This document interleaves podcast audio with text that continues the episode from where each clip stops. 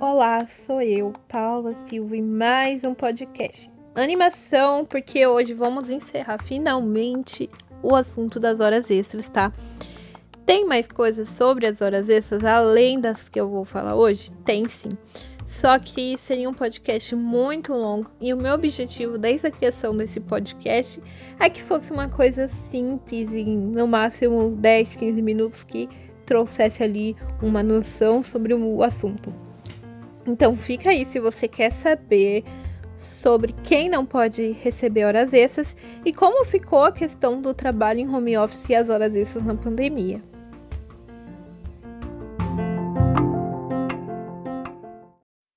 Bom, em primeiro lugar, quem não pode receber horas extras? Está tudo previsto no artigo 62 da CLT eu sei que em um dos primeiros podcasts eu falei sobre o tema, mas como ficaram muitas dúvidas, eu tive que retornar ao assunto das horas extras e eu percebi que aquele meu primeiro podcast também foi muito simples e o assunto tem várias nuances, né?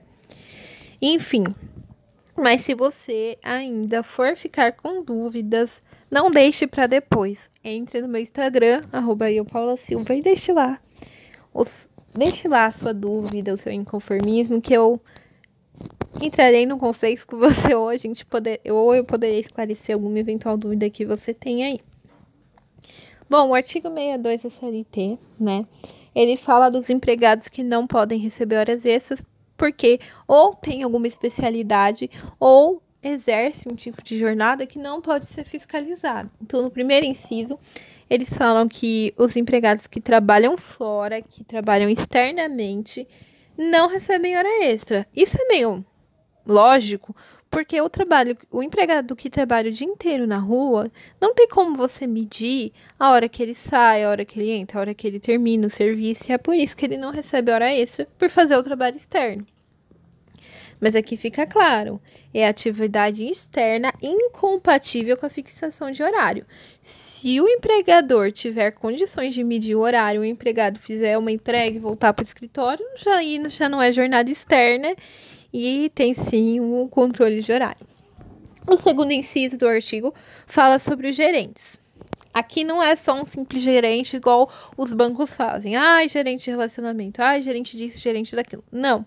Os gerentes são aqueles que exercem, os gerentes previstos no artigo 62, são gerentes que têm poderes de gestão. E aqui a gestão é como se ele assumisse na atribuição das suas funções a mesma figura do empregador os, os diretores, chefes de departamento ou de filial, porque eles se confundem com o dono da empresa. Aqui é o poder de mando e gestão, né? Então, se para a pessoa ter poder de mando e gestão, a sua figura tem que se confundir com a da própria empresa. Porque aí ele recebe benefícios a mais, né? ele recebe uma gratificação de função maior do que 40% do seu salário. Isso aqui é um requisito, inclusive, porque ele tem que se confundir, né? A confiança investida nele tem que ser maior do que a dos outros funcionários. Aí, a gente tem também o teletrabalho.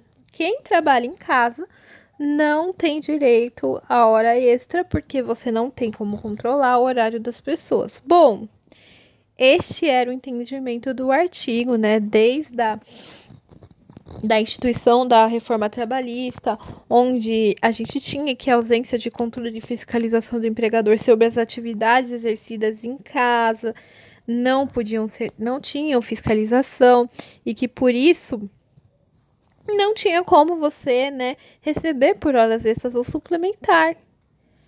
A mesma e o mesmo se aplicava para o repouso, alimentação, interjornada, é, intervalo, né?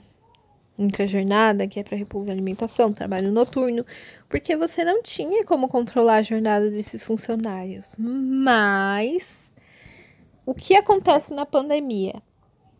Agora que todos, muitos empregos né, foram remanejados e as pessoas estão trabalhando em casa, essas pessoas tiveram, né? Elas não, não é desde a admissão delas que elas trabalham em casa.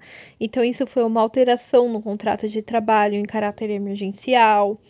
O que acontece com o teletrabalho? Tem ou não tem direito à hora extra? Vou dar um tempinho para vocês refletirem sobre essa questão.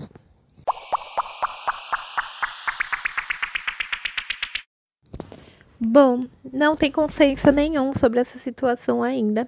A nota orientativa 17 do Ministério Público do Trabalho previu que os funcionários em home office recebessem o direito ao controle de jornada e horas extras. Essa medida gerou uma insegurança, essa nota, né, orientativa gerou uma insegurança jurídica muito grande, porque o texto sai contrário ao que está previsto na CLT mas a intenção do Ministério Público do Trabalho foi que o empregado não fosse lesado por uma alteração contratual que ele não deu causa. Porque se ele deixasse de receber por horas extras trabalhando em casa temporariamente por conta do Covid, ele poderia ser lesado. O contrato dele não foi fixado como teletrabalho, foi uma alteração contratual decorrente de uma força maior. Então, se esse funcionário ficasse em casa, trabalhando mais para cobrir expediente por conta das demissões, ele não teria aí nenhum direito à hora extra. E foi nesse sentido que decidiu o Ministério do Trabalho. Essa nota é um tanto quanto questionável. É, e fica aqui a insegurança sobre o futuro, porque a gente tem entendimentos contrários à lei. E ainda, embora a nota não tenha força de lei, a gente usa como precedente, né? Os auditores do trabalho também vão usar isso como precedente. E é muito complicado falar de futuro diante de tamanha insegurança jurídica. E a gente sabe que as empresas também estão passando por dificuldades financeiras. É, nós, eu tenho trabalhado também com empresas né, ultimamente. Então, ideal é que se cumpra a jornada, que se crie uma regra de ouro para que ninguém ultrapasse a jornada mesmo em casa. A Unilever faz isso. Eu participei de uma palestra da OAB esses dias, onde a gerente da Unilever, jurídica, né, Fernanda Casaquivicius, ela explicou sobre a regra de ouro da Unilever, que é ninguém responder e-mail, ninguém trabalhar fora do horário. Se dá 5 e meia e chega um convite para uma reunião 6 horas, os funcionários recusam, porque eles têm essa liberdade de recusar. E isso é uma medida de prevenção para todas as empresas, além de um exemplo, né? Uma companhia tão grande como a Unilever está preocupada aí em minimizar tanto os riscos de condenações trabalhistas, mas também preservar a saúde dos seus empregados e também o direito deles terem um horário de trabalho saudável, né? Não é porque você está em sua casa que você pode trabalhar dia e noite.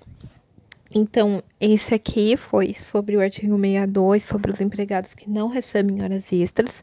No próximo podcast teremos mais assuntos. Não deixe de compartilhar esse podcast com quem precisa saber disso. Não deixe também de me recomendar. Siga meu Instagram, arroba Paula Silva. Obrigada por mais um dia. Eu acho que esse é o dia 14.